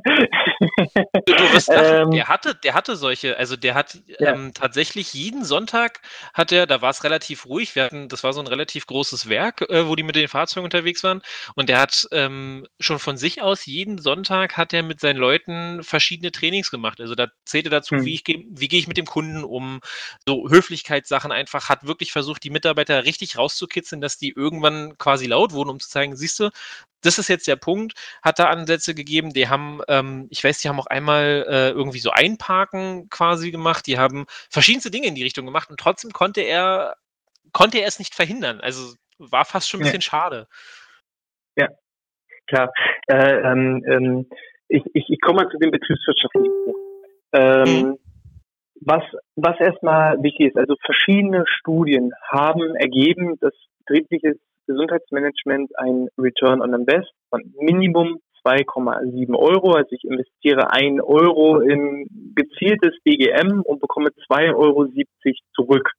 Das äh, ist so der Einstieg, also Minimum 2,70 Euro.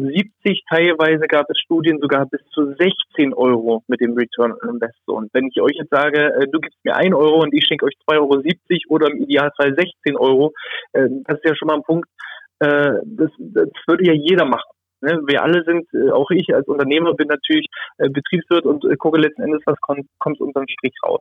Da haben schon mal verschiedene Studien das bewiesen, dass BGM sich lohnt.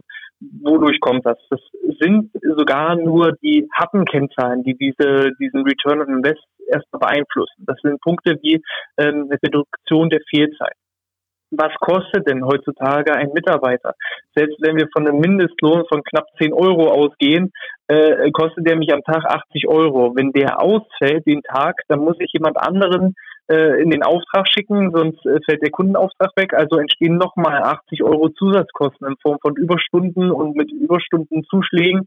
Dann äh, sind wir wahrscheinlich schon bei roundabout nicht 160 Euro, sondern, sondern eher so 200 Euro pro Fehltag, die jeder Mitarbeiter mich kostet. Die äh, AOK hat im vergangenen Jahr ermittelt, pro Mitarbeiter ist eine Fehlzeit von 17 Tagen pro Jahr, pro Mitarbeiter. So, da sind wir schon mal bei äh, 200 Euro, bei 17 sind wir schon mal bei, helf mir, 1400 Euro. Kommt das hin? Nee, reicht nicht. 17 Nee, sind 3400, 3400 Euro. Richtig? Ja, da muss ich jetzt meinen äh, wohlgeschätzten Taschenrechner bemühen. Doch, doch. 3400. 17, 17 mal 200 sind wir schon mal bei 3400 Euro. Ja. Ein Mitarbeiter. Jedes Jahr krank. So. Ähm, wenn ich jetzt ein gutes BGM aufbauen will, dann kostet mich das vielleicht pro Jahr, pro Mitarbeiter 100, 200, 300 Euro. Wenn wir von dem Steuerfreibetrag ausgehen, sind es vielleicht 600 Euro. Ist äh, also mit zwei bis drei Fehltagen, die ich vielleicht reduziert habe, ich sage nicht, dass wir jetzt die 17 Fehltage auf null Fehltage runter reduzieren, aber wenn ich schon ein oder zwei Fehltage äh, heruntergebracht habe in meiner Statistik, dann äh, hat sich das meistens schon amortisiert. Und da sind eben weiche Faktoren, wie beispielsweise eine Produktivitätssteigerung oder stärkeres Miteinander wie Teambildung oder eben Arbeitgeberattraktivität noch gar nicht mit eingepreist, weil das weiche Faktoren sind, die kann man gar nicht in Geld ummünzen. So, das heißt, äh, es, es rechnet sich und was in diesem Return on Invest noch nicht mit eingerechnet ist, sind eben gewisse äh, ja, Möglichkeiten, die ich ausnutzen kann. Ähm, ich sage jetzt mal eher so die größeren Unternehmen ab zehn Mitarbeiter plus ähm, haben eben vor allem auch die Möglichkeit, sich äh, an Krankenkassen zu wenden und mit, gemeinsam mit den Krankenkassen ein betriebliches Gesundheitsmanagement aufzubauen, wo dann eben auch die Krankenkassen aus Vertriebsgründen solche Maßnahmen mit fördern und bezuschussen. So, das heißt, der Rückenschulkurs, man, man redet eben mit der Krankenkasse und sagt, äh, sagt eben, man möchte so einen äh, Rückenkurs vielleicht nachhaltig im Betrieb integrieren und als kleine Anschubfinanzierung gibt dann eben äh, die Krankenkasse die finanziellen Mittel dazu, um die ersten drei Monate oder ersten sechs Monate vielleicht erstmal loszulegen und zu überbrücken.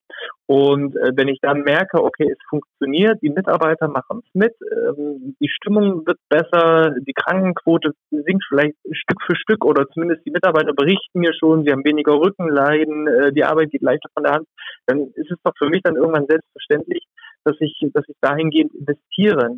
Es ist wie mit der Werbung, ne? Also Henry Ford sagt ja, 50 Prozent der Werbung ist immer rausgeschmissen. Ich leider weiß ich, weiß keiner, welche 50 Prozent.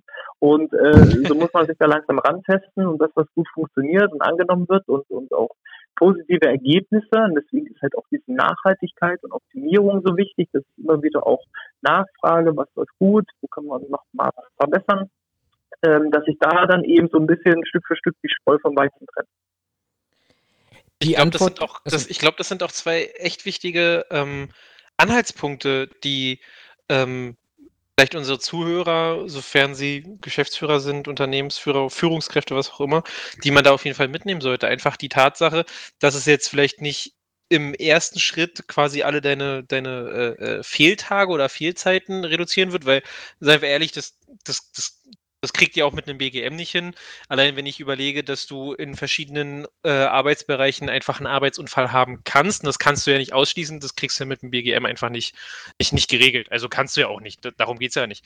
Aber ich glaube, einfach schon dieser Aspekt von, ähm, was vielleicht auch viele einfach gar nicht wissen, würde ich mir vorstellen, dass man da eventuell mit den, mit den Krankenkassen irgendwie zusammenarbeiten kann, vielleicht sogar mit den, mit den BGs, dass man äh, auf die zugeht, sagt, wir wollen hier was implementieren für den Mitarbeiter, ähm, wie sieht's aus, könnt ihr uns da unter die Arme greifen, um dann im Umkehrschluss vielleicht wirklich eine signifikante Änderung in den, in den äh, Krankheitstagen zu sehen oder aber in besseren, besser gelaunten Mitarbeitern bis hin zu einer Arbeitssteigerung ich glaube, das sind so signifikante Punkte, äh, die, glaube ich, ganz, ganz wichtig sind für Leute, die dann entscheiden müssen, okay, mache ich das jetzt auf längere Sicht? War das jetzt nur ein Probeding? Oder äh, muss ich das jetzt wirklich integrieren, weil ich den Mehrwert habe? Und ich glaube, da an dieser Vorstellungskraft hapert es zumindest in unserer Branche, würde ich jetzt mal behaupten, noch relativ vielen Leuten, weil die das wirklich so sehen, von wegen, ich bin eine Dienstleistung, die erbringe ich und dann ist quasi alles gegessen, so nach dem Motto. Und ihr sagt ja selber schon 13.000 offene Stellen. Ähm, ich muss mir einfach was einfallen lassen. Diejenigen, die noch Definitiv. da sind, die Mitarbeiter, die muss ich versuchen, so lange wie möglich äh, zum einen bei mir im Betrieb zu halten, dass sie nicht wegen ein paar Euro woanders hin wechseln, aber auch, dass ich die, wenn die da sind, auch fit halte. Man muss ja auch heutzutage erstmal bis zum Rentenalter durchhalten und nicht schon früh verrentet werden. Und auch das ist eben eine Möglichkeit, wie ich nachhaltig und lange genug meine Mitarbeiter äh, im System halte, äh, wofür das BGM einfach äh, zwingend notwendig ist. Und wenn ich mich dann eben als, als positiver, guter, äh, attraktiver Arbeitgeber positioniere, dann fällt es häufig auch nicht, nicht schwer, dann geeignete Fach- und Führungskräfte für mich gewinnen zu können. Ja, vor allem auch mit dem Hintergrund dann, ähm, auch als Unternehmen. Ich meine, die BSR hat ja moment ne, ne, stimmt nicht, nicht die BSR hatte, die BVG hat es immer noch. Die haben ja ein relativ also, die haben ja derzeit ein Marketing, das, ich sage mal, relativ frech ist.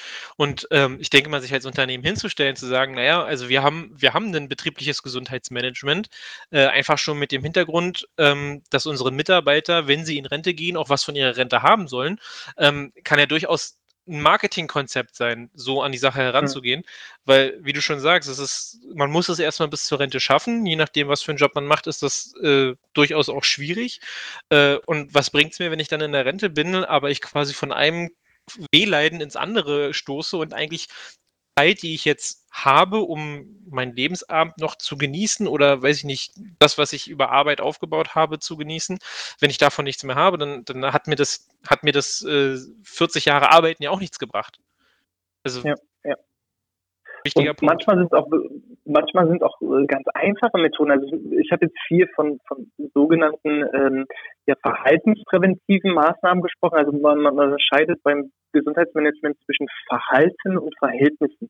Äh, Verhalten ist alles, wo die Person im Verhalten verändert wird. Wenn ich jetzt sage, okay, ihr macht jetzt einen Rückenschulkurs und lernt jetzt das richtige Heben, Bücken, Tragen, das ist Verhalten oder eben äh, das Fahrsicherheitstraining. Ne? Wie, wie soll ich mich verhalten, wenn das Auto ins Schleudern kommt? Ähm, Verhältnisse sind alles Sachen, wo ich äh, die eigentlichen Betriebsmittel ändere und, und so eben die Verhältnisse zum Positiven verändere. Und äh, wenn wir jetzt nochmal den, den ähm, Herrn von, vom Empfang nehmen, da gehört eben beispielsweise ein ergonomischer Stuhl oder ein ergonomischer Tisch äh, mit dazu. Und das sind zum Beispiel auch Sachen, gerade wenn ich Mitarbeiter habe, äh, aus dem BEM-Gespräch heraus, wo ich merke, die haben schon eine gewisse Vorerkrankung, dann kann ich mich beispielsweise auch sehr, sehr gut an, an Unfallkassen, äh, Berufsgenossenschaften und sowas wenden, die mich dann vielleicht bei ergonomischen äh, Möbeln wie höhenverstellbaren Tischen unterstützen. Oder äh, mal ein anderes schönes Beispiel, was vielleicht auch auf viele eurer äh, äh aus eurer Branche betrifft. Ähm, meine Mitarbeiter sind auch ganz viel draußen an der frischen Luft.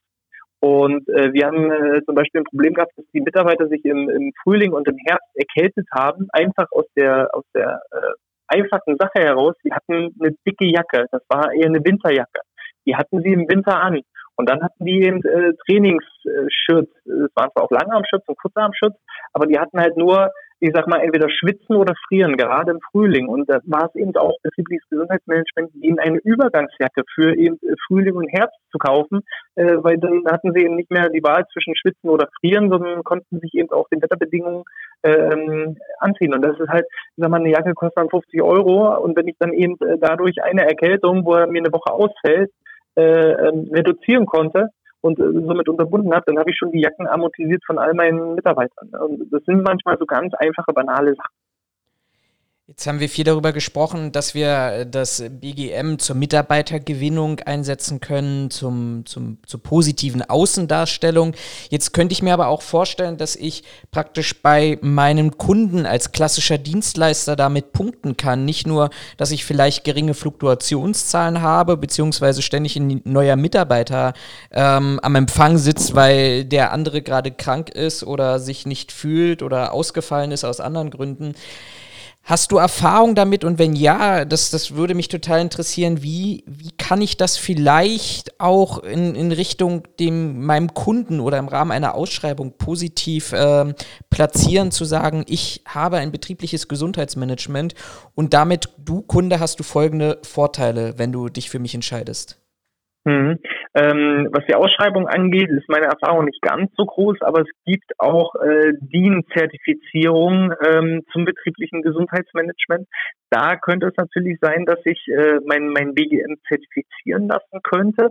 Äh, da arbeiten wir mit einem Kunden zusammen, der das vor kurzem äh, gemacht hat, weil es auch teilweise eben in Ausschreibungen äh, notwendig war. Das wäre jetzt ein Punkt, aber da kann ich mich äh, nicht so weit aus dem Fenster raushängen, weil da mein eigener Erfahrungsschatz einfach nicht groß genug ist.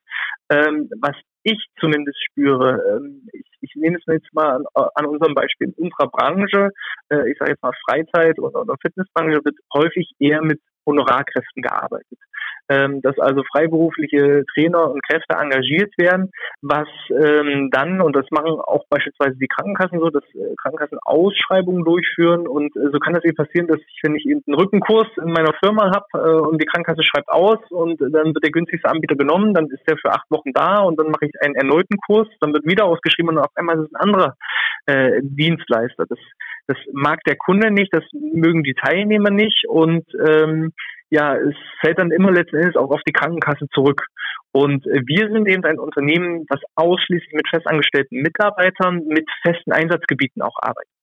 Das bedeutet, wenn ein Kunde einen Ansprechpartner bei unserem Unternehmen erhält, bleibt derjenige auch, bis er das Unternehmen verlässt, der Ansprechpartner.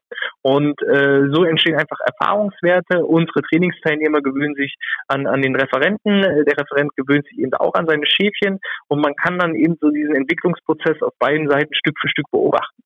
Ähm, und das ist für uns in unserer Branche ein absolutes Alleinstellungsmerkmal weil wir uns da deutlich abheben. Wir sagen jetzt auch, unsere Stundensätze sind eben ein bisschen teurer, genau aus diesem Grund. Dafür brauchen sie sich nicht alle acht Wochen an ein neues Gesicht gewöhnen. Und wir kriegen das gut den Kunden äh, verkauft. Ne? Dass wir eben sagen, okay, es ist eben eine gewisse Qualität dahinter.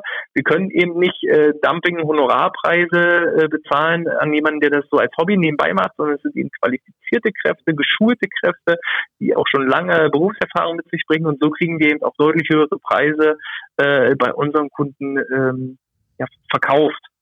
Wie das bei euch in der Branche aussieht, könnte ich mir vorstellen, letzten Endes habt ihr dieselben Kunden, denke ich mal, oder zum Teil auch dieselben Kunden und Unternehmen wie wir auch. Also es ist dann vielleicht auch eine, eine, eine Sache des Verkaufes. Ja, wenn also ich jetzt nicht das. eine ganz klassische, also wenn ich jetzt eine ganz klassische Ausschreibung äh, ich sage jetzt mal bei uns bei der Bundeswehr, wo dann auch drunter steht, entscheidend ist ausschließlich der Preis. Das sind dann so Sachen, ähm, ja, da überlege ich schon dreimal, ob ich an die Ausschreibung teilnehme oder nicht, weil ich weiß, dass preislich äh, können wir dann teilweise nicht mithalten.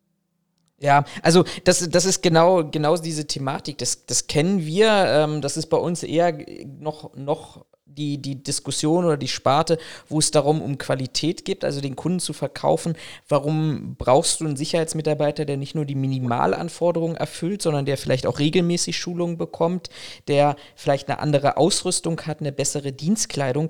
Aber die Argumentationsmechanismen, die du gerade auch angesprochen hast, äh, Kontinuität, äh, Vertrauen aufbauen, ähm, Qualitätsstandards, ich weiß, wen ich dir schicke und du Kunde weißt, wen du für, für dein Geld bekommst, die sind ja die gleichen. Also vielleicht auch in, in Richtung der Zuhörer nach, nach draußen auch nochmal gesagt, wir haben wir können diese, wir kennen diese Argumentationsmechanismen, vor allem wenn wir uns als Sicherheitsunternehmen da wirklich dafür einsetzen, Qualität an den Markt zu bringen. Und dann ist es aus meiner Sicht nur noch ein ganz, ganz kleiner Schritt, ähm, rüberzugehen und zu sagen, ich packe die, die, das betriebliche Gesundheitsmanagement nehme ich auch mit in diese Argumentation noch mit hinein, um praktisch den Mehrwert, letztendlich ist es ja auch eine Qualitätssteigerung, abzurunden und den Kunden wirklich von meiner Dienstleistung zu überzeugen. Ja. Und vor allem auch, ich sag mal, bei 13.000 offenen Stellen, ähm, wenn ich ein guter Arbeitgeber bin und noch Fachkräfte gewinne, irgendwann rottet sich ja die Konkurrenz, die stirbt ja von allein aus auf kurz oder lang. Also ähm, äh, wer günstige Preise nimmt im Stundensatz, kann ja auch nur günstige Personalkosten bezahlen. Und äh, vielleicht habe ich eben höhere Stundensätze, kann aber auch dadurch äh, die Fachkräfte gewinnen und äh, kann das äh, zusätzliche Geld auch äh, dann eben auch in solche Maßnahmen stecken und dann entsteht ja irgendwann so eine Erfolgsspirale nach oben, äh, so dass ich einfach ja, ein Marktplayer dann bin äh, und, und die Konkurrenz irgendwann alleine schon aufgrund der Marke ausstechen kann. Jetzt haben wir relativ viel darüber gesprochen, dass wir Mitarbeitern helfen können oder das BGM in erster Linie ähm, oder viele, wenn sie das BGM hören, ich will da jetzt nicht irgendwie was Falsches sagen, dass, dass dann ähm, viel an Sport gedacht wird, dass, dass man äh, zum Beispiel Rückenprobleme damit, damit äh, behebt, dass man die Work-Life-Balance ähm, da einfach verbessern will, damit der Mitarbeiter am Ende, ich sag mal, gestärkt da rausgeht. Jetzt haben wir bei uns in der, ähm, in der Branche ist der zweitgrößte Faktor für Fehlzeiten laut ähm, einem Security Report das Thema Konfrontation. Also was passiert, mhm. wenn ich mit irgendwem aneinander gerate? jetzt bestes Beispiel, ich mache den Doorman äh, im nächstgelegenen Supermarkt, da kommen vielleicht obdachlose Personen, betrunkene Personen rein, ähm, die dann so ein bisschen, ich mal, sag mal, Stress machen. Und ich bin jetzt in der Regel da immer relativ einsam eingesetzt, also bin ich auch derjenige, der den, den Stress hast, wie du es vorhin schon angesprochen hattest. Kann das BGM mir da helfen, äh, quasi solche Übergriffe äh, oder vielleicht auch die Gewalt oder einfach diesen enormen Stress, der ja da auch durchaus entsteht, vielleicht nicht für alle, aber für einige. Wie, wie kann mir das BGM da helfen, sowas zu reduzieren? Ja, ja. Ich, ich würde es als teils, teils bezeichnen. Es gibt natürlich äh, gewisse Maßnahmen, die einfach äh, aufgrund einer ja, Kompetenzentwicklung äh, der, der, der Sicherheitskraft dann vielleicht gewisse Situationen schon vorab entkräften kann. Und da äh, sollten ja auch eigentlich regelmäßig bei euch Schulungen stattfinden. Äh, wie, wie, kann ich eben äh, allein schon durch Kommunikation äh, versuchen, gewisse ähm, ja, Ge Gewalt und, und, und Stress und äh, Konfrontationssituationen zu entkräften. Ähm, wenn ich allerdings halt einen Betrunkenen habe, der eine Waffe zückt, dann wird es halt immer schwierig. Ne? Dann, dann kann man vielleicht ein bisschen was für die für die für die Reaktion, äh, dass ich schnell reagiere. Also das, also es gibt auch wirklich so, so Übungen, dass ich ähm, ähm, ja in Stresssituationen Reaktions- und Gleichgewichts- und Koordinationsübungen machen kann. Das ist dann auch eine Art des, des körperlichen Trainings. Ich kann wahrscheinlich auch viel auf psychischer äh, Basis arbeiten, dass ich eben gewisse Situationen im Kopf immer wieder durchspiele und äh, irgendwann dann eine gewisse Routine entwickle. Ähm, aber es ist natürlich auch so ein bisschen ja ähm, autoritäres Auftreten. Wer eben äh, ja selbstbewusst aufgebaut, aufgestellt ist, ich sag mal, ähm, wenn jemand 61 groß ist und, und 50 Kilo wiegt und als Türsteher fungiert, habe ich vielleicht vor demjenigen nicht so Respekt, als wenn er zwei Meter groß ist und äh, 150 Kilo wiegt. Ne, das ist dann halt einfach, man muss gucken, was kann man körperlich äh, an demjenigen verändern, was, was nicht nur rein muskeltechnisch ist, sondern vielleicht auch so Selbstbewusstsein und ausstrahlungsmäßig. Ne? Ähm, als auch dann Reaktionsfähigkeit, äh, Gleichgewicht, Koordination, ganz viel Kommunikation und dann halt die Stress an sich. Häufig entstehen ja auch äh, Konfrontationen, weil gewisse ja, Situationen vielleicht falsch aufgenommen werden, weil vielleicht noch nicht so die Erfahrung und Kompetenz da ist, wie ich mit äh, ja, einem alkoholisierten äh, Besucher umgehen sollte und äh, wie ich das Ganze vielleicht irgendwie versuche zu entkasten. Aber ein Stück weit wenn mir jemand einfach nur aus Langeweile eine aufs Maul hauen will, um es mal deutlich zu klären, und äh, macht das von hinten, sodass ich ihn nicht sehen kann, dann, dann hilft auch das beste Gleichgewichtstraining wahrscheinlich wenig. Ja gut, das ist das, also da, das war jetzt auch nicht das Szenario, das ich quasi vorgestellt hatte. Klar, es gibt immer Situationen, da, da kann man relativ wenig gegen machen. Das ist wie mit den Arbeitsunfällen. Du kannst präventiv eine ganze Menge tun, um das nach Möglichkeit zu verhindern, aber komplett frei von Arbeitsunfällen kannst du dich eigentlich nie wähnen, weil es kann nun mal einfach passieren. Ne? Und da, da gibt es mit Sicherheit auch irgendwelche Idioten, die einfach nur Bock haben, Stress zu machen und ohne einen wirklichen Ansatz auf dich zukommen und äh, dem Mitarbeiter eine runterhauen oder was auch immer, da, da, da wird auch ein BGM nichts gegen tun können. Also da, da muss das, das, ich denke mal, das ist für viele klar. Also ja, ja, ich glaube, ihr hattet vor kurzem ähm, äh, bei den bei den äh, News, ähm, ich glaube Panama oder so war das, wo wo äh, die Corona-Ausgangssperre geschlechterspezifisch war, wo genau. es äh, mit den äh, Transgendern Schwierigkeiten gab. Das ist halt eine Sache, da muss kein Streit entstehen. Ne? Das durch, durch ein gezieltes Training, eine Sensibilisierung der Mitarbeiter, auch ein Verständnis für diese ganze Sache, kann da wahrscheinlich allein schon durch Kommunikation, durch, durch verbale Kommunikation äh, äh, viele Konfrontationen äh, zunichte machen ne, und, und unterbinden. Na, da, muss, da muss dann sowas entstehen. Aus, aus meiner Sicht.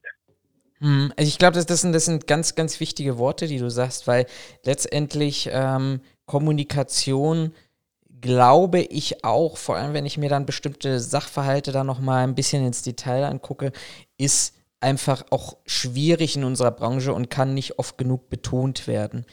Wenn ich jetzt vielleicht mhm. mal zum, zum Abschluss nochmal äh, in die Richtung gehen würde, Schichtarbeit ist ja auch immer wieder ein Thema. Nachweislich mhm. Schichtarbeit ist jetzt nicht gesundheitsförderlich. In unserer Branche ein ganz, ganz großes Thema. Wir kommen einfach nicht dran rum. Wir sind dann da, wenn die anderen schlafen. Kannst du vielleicht so zwei, drei konkrete Empfehlungen geben, was jetzt unser Zuhörer ähm, morgen gleich umsetzen könnte, um dort eine, eine spürbare Verbesserung zu finden? Mhm. Ähm, ich würde da so zwei Tipps geben. Einmal im Bereich ähm, Ernährung und einmal so im Bereich Bewegung. Ähm, aus, aus, aus meiner Erfahrung, was zumindest auch, auch Schichtarbeit im Bereich Pflege oder auch ähm, Callcenter-Tätigkeiten angeht, ähm, man muss sich seinen Tagesablauf dann einfach genauso gestalten, als ob ähm, es ein ganz normaler Tag wäre. Das heißt, wenn ich eben mal, nachmittags 14 Uhr aufstehe, dann muss ich mir vorstellen vom Tagesablauf, als wenn ich 8 Uhr morgens aufstehen würde und dann auch den Tag so entsprechend gestalten, äh, als wenn es ein ganz normaler Tag wäre, ohne Schichtarbeit. Das bedeutet, äh, wenn ich dann eben äh, um, um 14.15 Uhr anfange zu frühstücken, dann würde ich mein Frühstück vielleicht so gestalten, als wenn es wirklich auch ein Frühstück wäre. Ja, dann, dass ich eben vielleicht, wenn ich sonst äh, äh, ja, Marmeladenbrötchen esse und, und, und, und Käse, dass ich das genauso tue und dass ich dann einfach nur die, die, die Uhr um sechs, sieben, acht Stunden weitergedreht hat. Und äh, genauso verhält sich das dann idealerweise äh, für den Rest des Tages, dass ich dann eben in der Abendszeit was eigentlich ja dann erst die Mittagszeit wäre, wenn ich Mittagspause mache, äh, dass ich dann essensmäßig mich auch so verhalte, als wenn es ein normales Mittagessen wäre, dass ich dann eben, äh, ja, ich sag jetzt mal, schön, gemischt esse mit äh, vielleicht was Warmes esse, mit, mit äh, Kartoffeln, mit äh, ein bisschen Fleisch, ein bisschen Gemüse, dass ich einfach nur ja die, die Zeit weiterdrehe ich denke, dass äh, deine Zuhörer das soweit verstanden, genauso verhält es sich dann eben auch äh, beim Abendessen, dann mitten in der Nacht, ne, dass ich immer so meine vielleicht vier, fünf, sechs Stunden ähm, ja, Essensabstände habe und äh, meinen ganz normalen Tagesablauf so vollziehen würde, als, als wenn es ein ganz normaler Tag wäre. Und idealerweise, wenn ich dann Feierabend habe, beende ich vielleicht auch den Tag genauso, wie wenn ich dann Feierabend hätte. Das heißt, wenn ich sonst ähm, 16, 17, 18 Uhr bei einem normalen äh, Arbeitstag äh, danach noch ins Fitnessstudio gehe, vielleicht kann ich dann eben auch früh um sechs oder um sieben dann noch die verbleibende Energie effektiv nutzen, um da eben nochmal ein, ein Workout nach sich zu ziehen.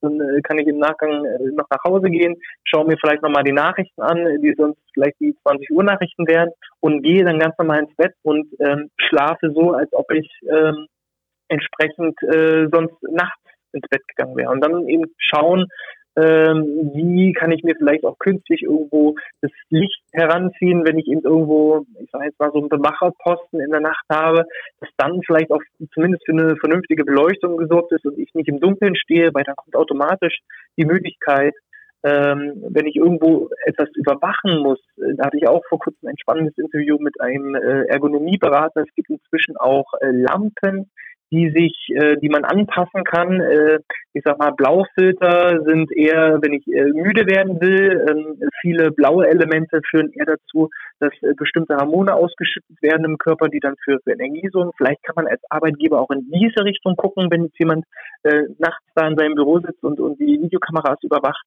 Ähm, und ja, das sind so, so die Themen, dass man einfach so tut, als ob es ein ganz normaler Tag wäre, versucht künstlich vielleicht auch äh, die Rahmenbedingungen zu schaffen, als wenn es nachts dann hell wäre. Und wenn ich dann schlafen gehe, dann sollte ich vielleicht versuchen, alles zu verdunkeln, die Rollos runterzumachen, um dann eben auch möglichst tiefen und gesunden Schlaf zu ermöglichen.